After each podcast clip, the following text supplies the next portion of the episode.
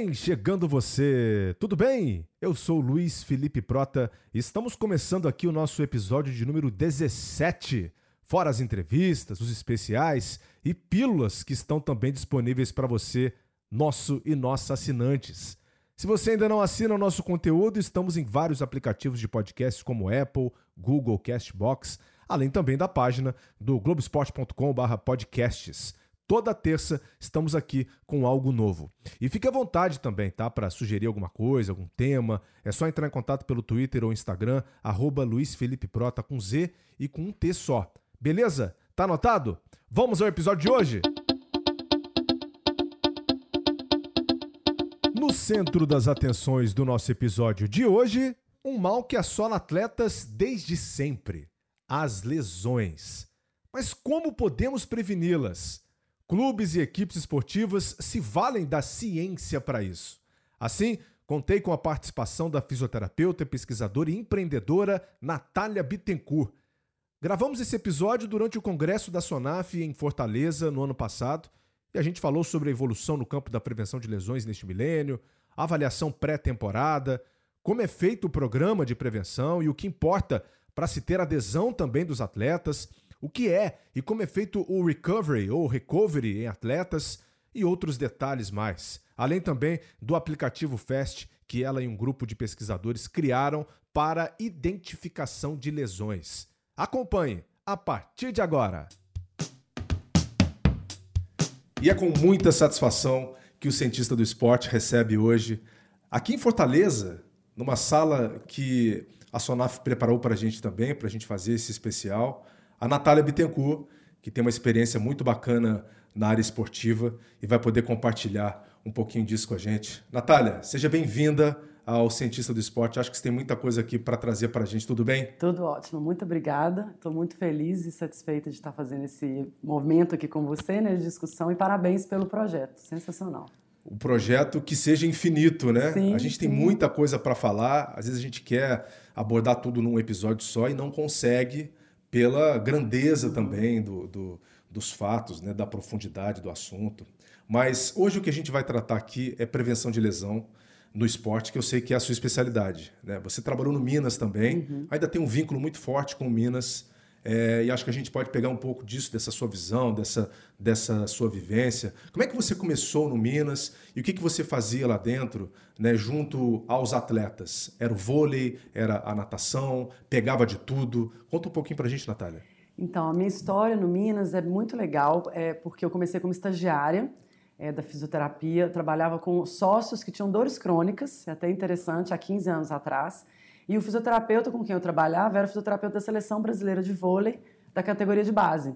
Então, eu comecei a trabalhar com ele no Minas e na seleção. E depois, quando eu formei, o Minas me contratou. E aí, é, eu fiquei durante 15 anos trabalhando com o Minas, especificamente no vôlei feminino, durante 10 anos. E depois, 5 anos como coordenadora da equipe de fisioterapia. Que o grande projeto era fazer reabilitação e prevenção com mil atletas, 800 de base, 200 profissionais, de oito modalidades diferentes. Muita coisa. É muita coisa, é um super desafio, exatamente. E aí, para isso, a gente fez toda uma sistemática de gestão do processo de lesão, com dois grandes princípios, né? Manter o atleta em quadra, manter o atleta treinando e a gente ser o braço direito da comissão técnica. Afinal de contas, atleta longe do seu trabalho, longe da sua função, o clube também perde dinheiro, né? Porque está pagando o salário, está tendo que bancar o dia a dia dele ali. Isso. É, é bem difícil. E esse é o trabalho também do- dos fisioterapeutas e de toda a comissão multidisciplinar envolvida por trás de um atleta. É, eu queria saber o seguinte, já de cara. o- O que, que na sua visão, né, é, aumenta a chance do atleta ter uma lesão, por exemplo, durante uma partida, durante um jogo? É, quais são esses fatores né, que fazem com que esse atleta tenha uma chance maior de se lesionar? Então, essa sua pergunta, a resposta dela vale um milhão de dólares, né? e é um dos motivos pelos quais eu estou fazendo meu pós-doutorado. Então, a gente ainda não tem como afirmar 100% é, quais são os fatores que vão levar os atletas a machucar, mas a gente tem uma visão já condensada, vamos colocar assim, da literatura que nos ajuda a ter um guia. Por exemplo, lesão prévia. Então, um atleta que já teve uma lesão, esse, essa pessoa vai ter que ir ela vai ter que ter um trabalho diferenciado por ela já ter tido lesão. Então, esse atleta vai ter que ter um diferencial. Desequilíbrios musculares, mas para algumas lesões isso está definido, para outras lesões não.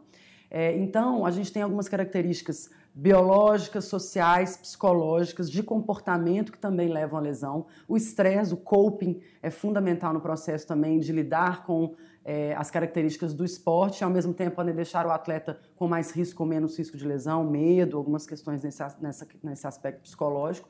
Mas eu não posso falar assim, nossa, esses são os três principais, porque a gente ainda precisa de mais pesquisas para poder uma análise de combinação entre os dados. São muitos pontos para você controlar, né, é, na vida de um atleta ali, para você ter que é, manter um rigor em cima, mas a vida social do atleta também é muito importante, né? Muito aquilo importante. que ele faz longe do clube, aquilo que de repente ele não fala para você, não fala para o psicólogo, não fala para o médico. Como é que é esse trabalho de vocês também para trazer o atleta para esse tratamento, para adesão ao tratamento? Porque eu imagino que se o atleta ele não está com a mente ali, é difícil você pegar e fazer com que as coisas funcionem né, da melhor maneira possível. É perfeita essa sua colocação, Prota. Na verdade, esse é um grande desafio. A gente tem é, que educar o atleta.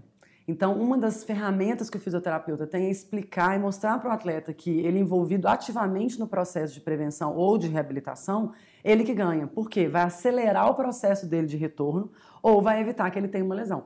Então, a gente faz esse combinado com os atletas no sentido de que educar para ele dormir bem, para ele comer bem. Então, é um processo de entendimento do todo, da, da, do ser humano atleta, por detrás da máquina atleta. Então, é fundamental que a equipe multidisciplinar tenha esse olhar para o ser humano né, e também trazer esses componentes da vida social, saber ponderar que muitas vezes o atleta precisa ir para a família, descansar, ter uma boa noite de sono, mas moderada, ao mesmo tempo com a questão social. É, entrando agora no, no é, expertise do vôlei, o que, que você viu né, nesses 10 anos que você trabalhou de perto com as meninas? O Minas, inclusive, um time muito vitorioso, né, um time que sempre lutou lá em cima nas cabeças da Superliga feminina e masculina de vôlei. Quais eram as lesões mais comuns assim que você via? Quais eram as queixas principais das atletas, é, por exemplo? Então, o vôlei é uma paixão, né? Porque eu fui atleta de vôlei, machuquei meu joelho, então assim, a minha a minha meu background, né, meu Foi isso que te levou? Foi a ser fisioterapeuta, exatamente. Olha só. E aí, o vôlei principal, queixa crônica no joelho, são as tendinopatias patelares, então a famosa tendinite no joelho. É, queixas no ombro, é o terceiro colocado, e entorse de tornozelo, que é a lesão aguda mais comum. Então, desceu, aterrizou do salto, às vezes pisa no pé, às vezes sozinha, e torce o pé. Isso a gente vê bastante em transmissões. Exatamente. E é uma lesão um pouco mais simples, assim, você machuca, você reabilita rápido e já retorna. Mas a tendinopatia patelar é um grande desafio. Então, o Minas Tênis Clube, ano passado, no vôlei feminino, tiveram três atletas que foram as principais contratações e as três atletas com tendinopatia patelar. E a gente fez um trabalho muito importante de monitoramento da carga ao longo da temporada toda, ou seja, a gente introduziu ciência na, na quadra e foi muito vitorioso porque a equipe foi campeã campeã de tudo, né? E vice-campeã mundial, que na verdade é quase que ser campeã é, mundial, porque a, a diferença de, de, investimento dos clubes estrangeiros é muito alta. Então, assim, o sucesso, eu costumo falar muito isso, que foi o equilíbrio e a adaptação do que a gente tinha na ciência de melhor abordagem para essas atletas é, no contexto do Minas. Então, foi muito rico, foi um aprendizado para todos e a gente teve muito sucesso na área médica e a área da fisioterapia por conta desse dessa combinação aí de ciência com prática. Bem, eu acho que tem uma coisa que muita gente não entende, que é o seguinte, quando o atleta chega, você falou três grandes contratações, quando esse atleta chega ou essa atleta chega, que tipo de avaliação que vocês fazem, assim, por exemplo? Porque às vezes ele pode vir com uma lesão, né, uma lesão séria, às vezes é um, é um início de uma lesão que pode, ao longo da temporada, piorar. Né? Qual é a conduta desse departamento né, para abordar esse novo atleta que está chegando e também encaminhar ele para um tratamento ou então para uma prevenção maior? Uhum.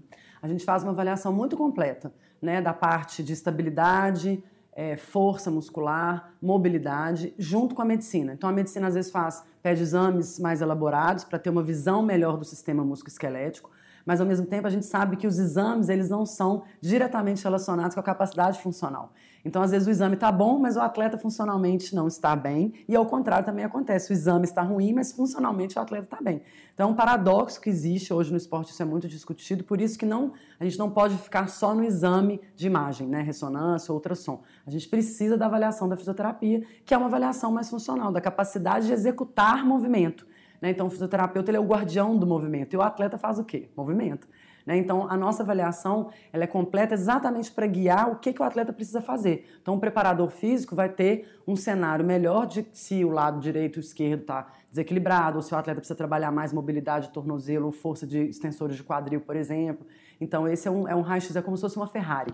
Opa! É, exatamente. Eu costumo falar que o fisioterapeuta ele é um engenheiro da Ferrari. Então, quando a Ferrari vai fazer a Fórmula 1, ela tem que passar por uma avaliação de triagem. Gostei pra... dessa comparação. Não é? É muito Gostei legal. É, e eu gosto porque aí fica claro o papel do fisioterapeuta. Então, assim, antes da Ferrari ir para o circuito, né, ela passa para o engenheiro, o engenheiro faz lá o check-out, check né, o check-in, check-out, tudo ali junto para ver o que, que, precisa trabalhar em cima da Ferrari. O fisioterapeuta é esse profissional, indispensável. É por isso que a gente está trazendo aqui também, né, para valorizar aí os, os, muitos fisioterapeutas que existem por trás do esporte brasileiro, que convivem diariamente, às vezes três vezes por dia com o atleta, né? Tem preparações e recuperações, por exemplo, que você tem que estar ali três vezes por dia, né? No mínimo de duas horas. Isso. Então é, é uma intensidade muito grande que o atleta também vive, né? Aí eu já entro num outro ponto. O jogador de futebol, o jogador de vôlei, ele precisa estabelecer esse laço de confiança né, com quem está ali com ele, seja com o médico, o psicólogo. Ninguém gosta de, por exemplo, nenhum cabeleireiro, né, que você não gosta. Então, quem vai botar a mão em você, você tem que ter um mínimo de empatia e de confiança. Exatamente. Né? E o profissional também parte disso. Como é essa relação entre vocês no dia a dia? É importante você também viver esse dia a dia com o atleta, ter essa proximidade grande com ele, ou existe uma certa distância, né? Ou seja, aqui nós somos profissionais, mas amizade não. Como é que separa isso? Olha, isso é bem interessante. Algum, pode até falar um pouco polêmico, no sentido que tem alguns fisioterapeutas que são mais próximos dos atletas, outros preferem ter uma distância um pouco maior, por a questão profissional. Mas o que é central no processo é você criar aliança terapêutica. Né? Então, a aliança terapêutica é o que você acabou de falar, é a confiança que o atleta tem no profissional que está ali, porque ele vai ter que se entregar de corpo e alma. Então, é, e ela é a base de todo o tratamento da fisioterapia. A aliança terapêutica ela é quase que a base do triângulo ali da, da pirâmide em termos de ação que a gente vai fazer em cima do atleta, porque aí você estabelece aquilo que a gente falou no primeiro momento, a, a educação. Então, as informações que o fisioterapeuta passa para o atleta, se o atleta confia, ele vai seguir. Se ele não confia, aí você perde quase que metade do seu processo, porque o atleta vai fazer algo é, é, superficial ou não vai se dedicar de corpo e alma. Então, esse é um grande desafio do, do fisioterapeuta, mas a maioria consegue tirar isso é, de letra e consegue ter uma relação muito boa exatamente pelo que você falou, porque a intensidade da relação é muito grande. Né? Então, três vezes ao dia, o atleta está numa situação frágil, então o fisioterapeuta que acolhe. Né? Então, é, o fisioterapeuta está muito no dia a dia desse, desse processo de retorno da confiança do atleta. Então, não é só do movimento, mas de todo o aspecto é, emocional também. Né? E entrando num outro assunto já, vocês convivem também em viagens, toda a comissão técnica tem que estar próximo, às vezes precisa de uma abordagem ali, né? Torcer o tornozelo, né? Tem que entrar já, colocar o gelo, fazer a imobilização, uhum. todo aquele processo junto com a equipe médica. Como é que é a recuperação de um atleta depois de uma competição? Eu vou dizer assim, uh, o Minas foi para São Paulo enfrentar o SESI uhum. e aí volta na mesma noite, volta no, no dia seguinte, depende muito da hora do jogo também, obviamente, mas qual é a recuperação do dia seguinte? Esse, esse, momento da recuperação hoje ele é chave. Talvez ele é um dos grandes segredos hoje da alta performance, é como que o atleta se recupera e quais as estratégias fazer para isso. Então acabou o jogo, não acabou ainda não. a preparação, né? Na verdade, quando acaba o jogo, você está se preparando para o próximo jogo. Então, é uma relação muito interessante. Então, você tem jogo na quarta, depois o seu jogo é domingo, na quinta-feira você já tem que estar tá se recuperando para o jogo do domingo. Então, é o dia menos três do domingo, ou seja, você vai fazendo a contagem regressiva para o próximo dia. Então, hoje a ciência tem ajudado muitos atletas da comissão técnica a melhorar o aspecto de recuperação. Então, dependendo do atleta, ele pode precisar fazer uma recuperação ativa, ou seja, exercício de uma intensidade menor. Normalmente tem treino no dia seguinte, mas um treino mais leve, um treino mais tático é, e a parte da fisioterapia. Então, na maioria das vezes, os atletas vão para a fisioterapia fazer o regenerativo, seja banheira de gelo, seja a parte de liberação miofascial e alimentar e dormir bem, que é o grande desafio e muito interessante, porque é algo básico que hoje a gente enfrenta grande problema. Por quê? Celular. Hum. Então parece uma coisa boba, mas o celular dificulta o sono E os atletas precisam dormir muito, eles precisam entrar no sono profundo. E a gente já sabe que a luz do celular dificulta, a rede social. Então é um paradoxo, porque o atleta quer estar ligado socialmente com os amigos, ele usa a rede social para isso e aí prejudica o sono. Né? Então a gente precisa o tempo inteiro mostrar para os atletas que uma noite de sono bem feita, né, bem dormida, ela é um regenerativo fundamental e alimentar bem. Né? Então tem que comer a comida que o nutricionista indicar, normalmente carboidrato, proteína, uma alimentação bem equilibrada para dar um, um bust ali de, de energia para os meninos no dia seguinte. Perfeito, perfeito. É, é, a famosa luz azul, né? Isso. Que o celular emite e que deixa o seu cérebro ativado durante é. mais tempo. Você não consegue desligar na hora que você precisa desligar. E hoje a gente sabe que o sono é, ele, ele é fundamental na recuperação dos atletas de fato. Natália Bittencourt contando um pouco para a gente aqui também da sua experiência, é, cientista do esporte, mais uma vez abrindo as portas aqui né, para um, uma grande profissional. É, e é legal a gente trazer esse assunto de prevenção de lesão. Hoje ela traz um pouco dessa experiência no vôlei, mas é uma experiência que vale também para várias áreas. Né, para o futebol, para a natação, para os esportes olímpicos em geral. Natália, você está na Europa agora fazendo o seu pós-doutorado, está bem próximo ao Comitê é, Olímpico Internacional, né, é, na Holanda. Eu queria saber de você o seguinte: qual é a visão dos europeus em relação ao sistema de prevenção de lesão, porque prevenção de lesão significa dinheiro no cofre, significa menos desperdício. Então, para o presidente, para o dirigente que só quer o resultado, né, tem que pensar na prevenção de lesão, porque ele pode ter um prejuízo lá na frente. É dinheiro que vai para o ralo. Qual que é a mentalidade deles, Natália? Então, eu vou te dar um cenário da prática e um cenário das evidências. Né? Então, hoje, é, em termos de evidências científicas de prevenção, a prevenção reduz de fato, por exemplo, 50% das lesões de entorse de tornozelo, 50% dos estiramentos musculares no isquios surais. Isso já tem resultado com evidência embasada muito forte com estudos com 5 mil atletas, com uma quantidade de N importante. A LCA também teve um estudo que saiu feminino recentemente mostrando que 50% das lesões de LCA, que é aquela lesão do ligamento que deixa o atleta um ano fora, que é uma, a gente chama de uma lesão catastrófica, né, porque altera a vida do atleta como um todo. É, 50% pode ser reduzida com trabalhos de exercícios diferenciados, com uma sintonia entre a fisioterapia e a comissão técnica. Essa é a parte da ciência. Entretanto, tem estudos que mostram também que, apesar de ter evidência mostrando que tem redução, a gente não tem, na prática, a adesão adequada aos trabalhos preventivos. E isso é uma loucura né? Porque, na verdade, o que é discutido lá? Que a gente, né, os cientistas do esporte, acabam mostrando os resultados, mas quem que deveria consumir a informação, que são os técnicos, ou a preparação física, acabam não consumindo a informação ou não achando que de fato isso tenha um efeito. Né? Então, para atletas jovens, você consegue reduzir muito os dias de afastamento, que é o que você está colocando muito, que é a visão mais certa mesmo. Lesão significa prejuízo financeiro para o clube, né? É, e fora prejuízos táticos e técnicos, né? Então, é, se você tem redução de 40% de dias de afastamento, é sensacional. Né? Então a gente precisa trabalhar em cima desses indicadores que mostram que a prevenção é efetiva, não só da redução do número de lesões, mas a redução dos dias que o atleta fica afastado. Né? Então, se, se o atleta faz uma cirurgia de menisco e ele volta em 19 dias, isso é sensacional, porque normalmente voltaria em um mês e meio. Então, 19 dias pode significar um, uma vitória no campeonato, de um atleta importante, de um clube importante. A gente está falando aqui, claro, do Flamengo com a Rascaeta, né? É. E, o, e o grande trabalho que não só o Fabiano, né, fisioterapeuta do Flamengo, mas toda a equipe Isso. também realizou em cima do Arrascaeta para que ele voltasse, é, é, vamos dizer, antes da expectativa e pegasse todo mundo de surpresa também e a gente viu o resultado né, contra o Grêmio no jogo de 5 a 0 da semifinal pela Libertadores. É, é bacana você levantar também essa bola, né, porque o atleta, quando ele retorna e ele retorna bem, a autoestima dele vai lá em cima também. Né? E se ele está vivendo um grande momento né, e sofre uma lesão, por exemplo, a primeira coisa que vem na mente dele é, é, é aquele ponto. E agora? Uhum. Será que eu vou voltar ao mesmo? Será que eu volto para o meu 100% ou eu volto no meu 50%? E aí?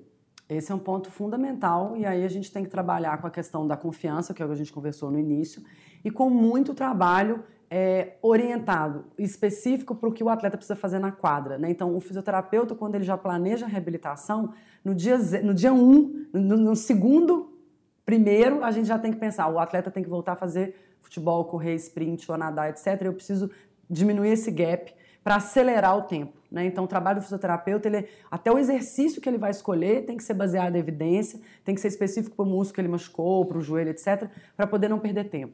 Né? Então, assim, é, isso é muito sério, não pode ser uma coisa leviana. Né? Então, a fisioterapia hoje tem evidência que nos ajudam nisso. Em relação à parte prática da Europa que você me perguntou, eu estou em contato com muitos clubes de futebol porque eu estou fazendo meu pós-doutorado na análise de lesão muscular e o que me chamou muito atenção na Europa é que eles dão muito valor para a área das ciências do esporte. Então, tem um departamento de ciências do esporte específico para poder juntar as informações de performance e as informações de lesão para diminuir a quantidade de lesão ou dias de afastamento. Então, tem cientistas do esporte, ou fisioterapeutas, preparadores físicos e pessoas que são preparadas para fazer esse gerenciamento de informações. Aqui no Brasil, eu percebo que isso ainda está muito é, inicial, né? às vezes até indo para a direção oposta. Né? Você diminuindo o recurso para a área da fisioterapia ou para a área das ciências e, às vezes, os próprios dirigentes não dão valor para isso. E, na verdade, teria que ser o oposto. Né? Se eu faço uma contratação, se eu compro uma Ferrari, que é a, a, a, analogia que a gente fez, eu vou precisar de um engenheiro e de pessoas que entendam daquela, daquela super máquina, do nosso super atleta. Então, paralelo ao super atleta, tem que ter uma super equipe de ciências do esporte. Né, para poder gerenciar todos esses dados, todas essas informações, porque o clube está fazendo um investimento altíssimo. Então, eu preciso o máximo de ter aquela Ferrari rodando e não a Ferrari parada. Né? Essa que é a ideia. Você fala disso, recentemente eu conversei com a Isabel Miranda, uhum. né, que foi do Minas também. Foi, Nós trabalhamos juntas. É, é. Chefe do departamento né, de ciência do esporte. Hoje ela está no Flamengo. E a gente vê a importância disso nos esportes olímpicos. É, o futebol também finalmente olhando para isso, o futebol do Brasil. E aqui a gente fala, a gente fala, porque uh, durante esse congresso que a gente tem participado aqui em Fortaleza, tem sido muito bacana ver a presença dos fisioterapeutas de vários clubes de futebol do Brasil. Todos eles buscando atualização, buscando eh, eh, a última informação científica, vindo para o debate de peito aberto. Então, isso mostra a preocupação desses profissionais em querer também fazer um melhor trabalho no seu dia a dia. Então, acabou aquele tempo em que os profissionais eles ficavam fechadinhos na sua sala, né, esperando os atletas virem como se fosse uma linha de produção, né? Vamos lá e vamos é, não vamos pensar no, no que vai acontecer amanhã. Não, hoje planejamento é necessário. A gente tem aprendido isso e fica aqui uma grande lição para o Brasil. Para a gente amarrar nossa conversa aqui, Natália, se desse, eu conversava com você durante duas horas, que eu sei que a gente tem, eu sei que você tem muito conteúdo para isso. É, Onde você acha que vai parar exatamente o, o, esse sistema né, e essa visão no Brasil de prevenção de lesão? Acho que tem muito campo para avançar. Eu, eu, sou muito otimista.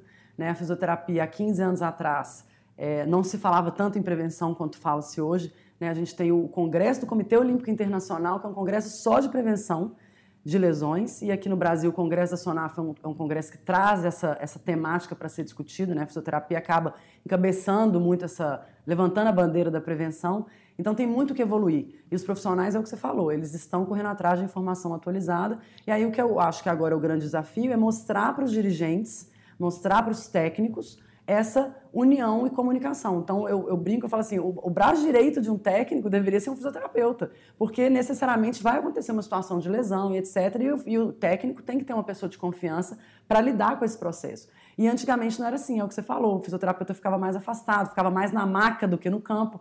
Né? Então, essa transição do fisioterapeuta estar tá mais no campo é porque ele é parte do processo é, de manter o atleta em quadra, manter o atleta no campo. Então, é mais uma visão ativa do que uma visão passiva no sentido de esperar a lesão. Agora, quando a lesão acontece, a gente está preparado com a nossa caixa de ferramenta para acelerar esse atleta, essa Ferrari, para voltar o mais rápido possível. Não de forma irresponsável. Voltar o mais rápido possível, de acordo com a demanda que ele tem, fazendo um bom trabalho específico para o atleta. Sendo assertivo, que é o grande desafio. Você também é uma empreendedora, né? Você lançou um aplicativo, o, o Fast, P-H-A-S-T, que trata do que, afinal de contas, Natália? Pois é, o Fast é muito bacana porque é um projeto que une ciência, praticidade empreendedorismo e inovação, tecnologia. Né? Então, a gente faz, ele é um aplicativo que faz avaliação, então o fisioterapeuta usa o aplicativo para comparar os resultados do atleta com a literatura, então é muito legal, ele já dá o relatório automático, e um grande diferencial do aplicativo... Só o fisioterapeuta usa? Só o fisioterapeuta usa. É, ele dá, ele tem um algoritmo interno que foi desenvolvido é, por fisioterapeutas e pesquisadores, né, durante 15 anos, eu, professora Luciana de Michelis, o professor Sérgio Fonseca, e a gente desenvolveu um algoritmo que faz uma análise é, de perfil de risco. Ou seja, a gente junta as informações da avaliação com o perfil de lesões pregressas daquele atleta e a demanda dele. Então a gente faz um combinado, um algoritmo que faz esse cálculo, para poder mostrar se aquele atleta está vermelho, laranja ou verde. Então é um sinal, é um indicativo. O vermelho crítico. Exatamente. O vermelho Verdinho tem uma tá maior livre. probabilidade, não é que ele vai ter lesão, mas aumenta-se a chance de ter lesão. E o verde ele está mais próximo é, de estar tá preparado para aquela atividade. Não quer dizer que ele não vai machucar, mas a chance dele machucar vai ser menor. E principalmente de lesões crônicas ou lesões de sobrecarga. Lesões agudas e traumáticas são mais difíceis de prevenir. Né? Então isso é uma coisa importante também. Então se eu piso no pé de um atleta ou se o atleta me dá um, um chute, eu não tenho como prevenir isso. Né, mas as lesões que o estiramento muscular, uma entorse de joelho, que eu caio sozinho e viro o joelho, essa tem como prevenir. E são essas que a gente acaba atuando com o aplicativo. Então ele é como se fosse uma calculadora é, que usa de inteligência artificial, a gente está numa fase inicial, mas que é exatamente vislumbrando que ele é uma ferramenta que vai ajudar o técnico a tomar umas decisões do tipo, olha, o atleta tem condição ou não, e a gente está correndo atrás é, de, de entendimento de machine learning, que são estatísticas avançadas para nos ajudar a ficar mais acurado esse modelo de predição de perfil de risco. Está aqui a empreendedora, pesquisadora, fisioterapeuta, é, que trabalha aqui em prol de um mundo com menos lesões Exato. no esporte. Natália, muito obrigado pela sua participação aqui com a gente. É, conteúdo riquíssimo. Mais para frente a gente volta a se falar também, né? Porque claro. esse assunto vem à tona, está em constante evolução é, e eu vou querer, claro, manter o contato sobre essa evolução científica com você. Obrigado, viu? Obrigada, eu que agradeço. Foi um prazer e, e parabéns pelo projeto que realmente é, uma oportunidade incrível a gente falar da, da, fisioterapia, do crescimento da ciência no esporte, divulgar o trabalho de outros grandes profissionais que estão aí na área. Natália Bittencourt, no Cientista do Esporte, muito obrigado. Uma referência na área. Dessa forma, fica registrado aqui então a importância né, de se prevenir esse mal que assola o atleta desde que o mundo é mundo em todas as modalidades esportivas. Para terminar o nosso episódio de hoje, eu gostaria de indicar o podcast dos parceiros do 4 de 15, que não só escutam o nosso podcast aqui também, mas divulgam né, o Cientista do Esporte. Muito bacana. Fazem um trabalho excelente, bem-humorado e criativo sobre a ciência esportiva. É apresentado pelo Yuri Motoyama. Fiz até uma participação recente também num dos episódios deles. Muito bacana, grande grupo. Vale a pena a visita e a assinatura, claro. Beleza? Fica aqui a dica, hein? Eu vou ficando por aqui e agradeço a você, assinante. Até o próximo. Vida longa aos cientistas!